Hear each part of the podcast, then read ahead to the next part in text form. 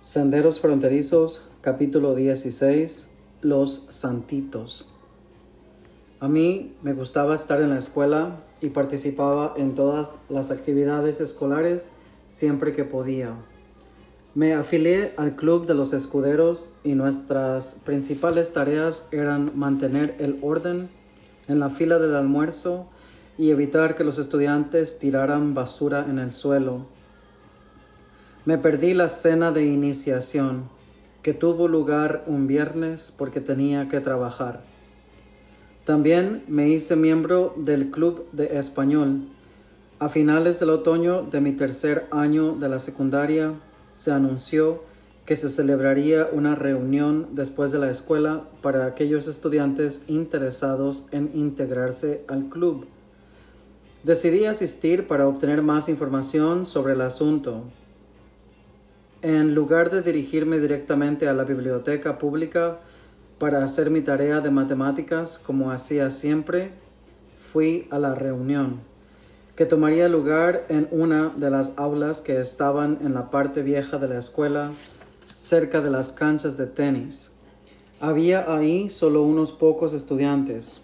El señor Ostervin, uno de los maestros de español, presidía la reunión. Era un hombre bajo y fornido, con una cabeza grande y amplia centradas en la frente. Tenía una larga barbilla y un delgado bigote negro igual que papá.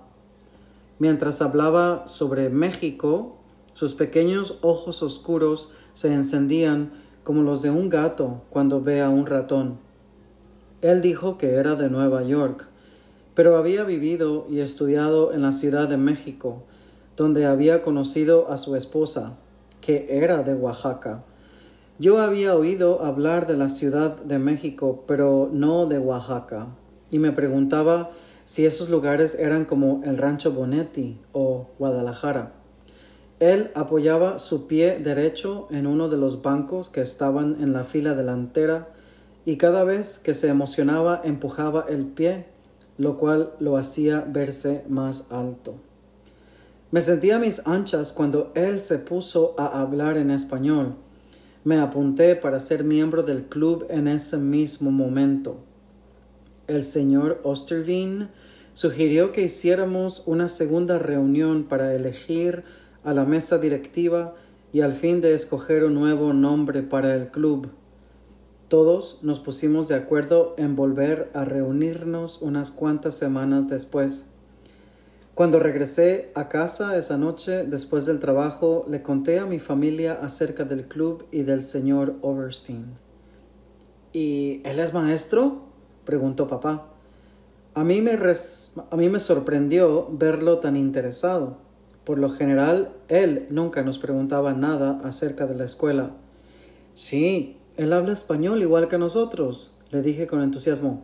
¿Es de Jalisco? No, pero vivió en México durante muchos años. Papá sonrió y asintió con la cabeza. Entonces le pedí a mi familia que me ayudara a buscar nombres para ponerle al club. ¿Qué te parece The Little Stinkers? dijo Trampita riéndose. Roberto le dio a Trampita un ligero puñetazo en el hombro y se echó a reír. Tú eres el apestoso, dijo él por eso te llamamos a ti trampita.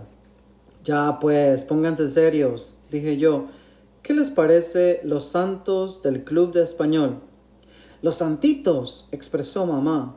Los santitos, como lo son todos nuestros hijos. Los santitos, exclamó papá. Los diablitos, mejor dicho.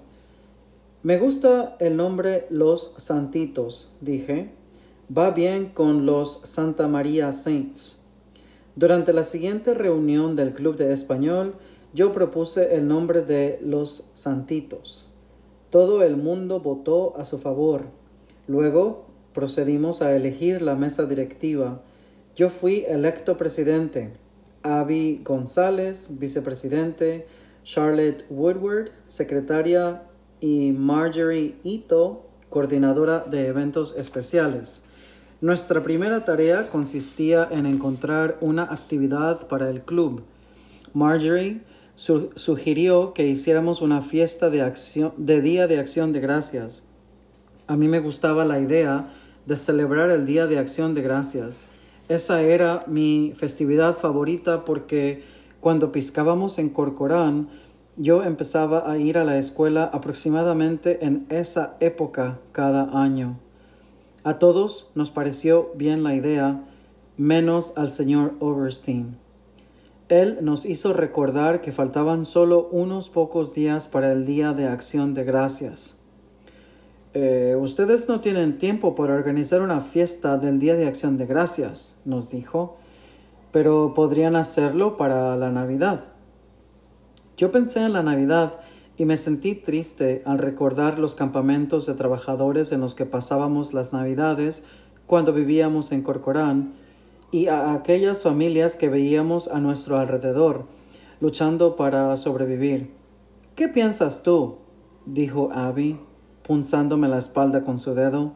¿Sobre la Navidad? Bueno, yo titubeé. Recordé entonces la vez que papá le regaló a mamá un pañuelo bordado que él le había comprado a una joven pareja que necesitaba dinero para comprar comida. ¿Qué te parece la idea de recolectar comida para las familias pobres? le dije por fin. ¿Una campaña benéfica para recoger alimentos en Navidad? Esa es una gran idea, dijo el señor Overstein Abby y Marjorie también estuvieron de acuerdo. Les pediré a los maestros que lo anuncien en sus clases. Los estudiantes podrán depositar las latas de comida en la cafetería y le pediremos al ejército de salvación que se las entregue a las familias más necesitadas, agregó el señor Overstein. Al terminar la reunión nos pusimos de acuerdo de encontrarnos de nuevo antes de las vacaciones de Navidad para asegurarnos de que todo marchara bien. Cada día que pasaba iba en aumento el número de bolsas de comida y al llegar la segunda semana de diciembre habíamos ya recogido 41 bolsas. El último día de clases, antes de las vacaciones navideñas, el capitán Tracy del Ejército de Salvación llegó a recoger la comida. Él agradeció a los santitos y nos dio un certificado de reconocimiento por prestar un eminente y memorable servicio a la comunidad de Santa María, ayudando al ejército de salvación a alegrar la Navidad de los indigentes. Esa noche, después de terminar de limpiar la compañía de gas, me quedé esperando a que Roberto pasara a recogerme.